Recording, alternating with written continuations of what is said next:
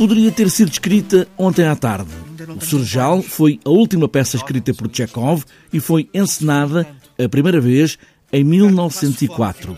E o tempo era este. Impressionante. É a palavra de Sandra Faleiro que encena este Serjal por um dia.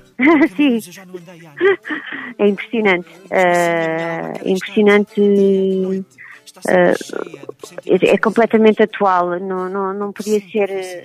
E não podia ser mais, mais atual com as coisas que nós estamos agora a viver e infelizmente a ironia das ironias, o Sergel vai fechar e o teatro vai fechar e eu só vou poder estrear a peça, ponto final, mais nada.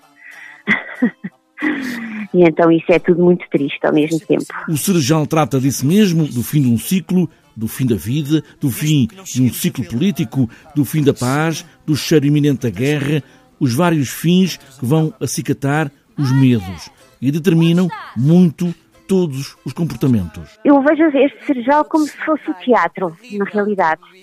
Um, porque as coisas de facto estão a mudar, há coisas que estão a acabar, uh,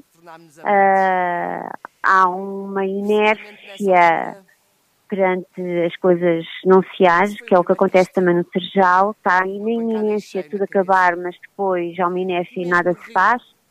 Um, e eu, nesta encenação, eu, eu pus uh, o Serjal como sendo o teatro, o espaço do teatro, tem essa camada. É o teatro e é a família, são duas camadas, pronto.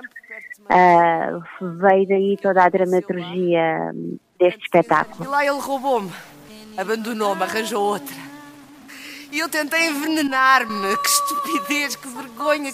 Chekhov queria ter escrito uma comédia como se fosse uma farsa, com aquela família, em fim de ciclo, em fim de vida, num tempo de muitas mudanças, mas pode ser uma tragédia.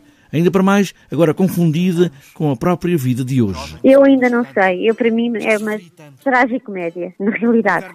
Uh, porque eu, eu, acho que esta, o, o Chekhov tem esta qualidade de de saber eh, falar muito bem, escrever muito bem sobre a condição humana.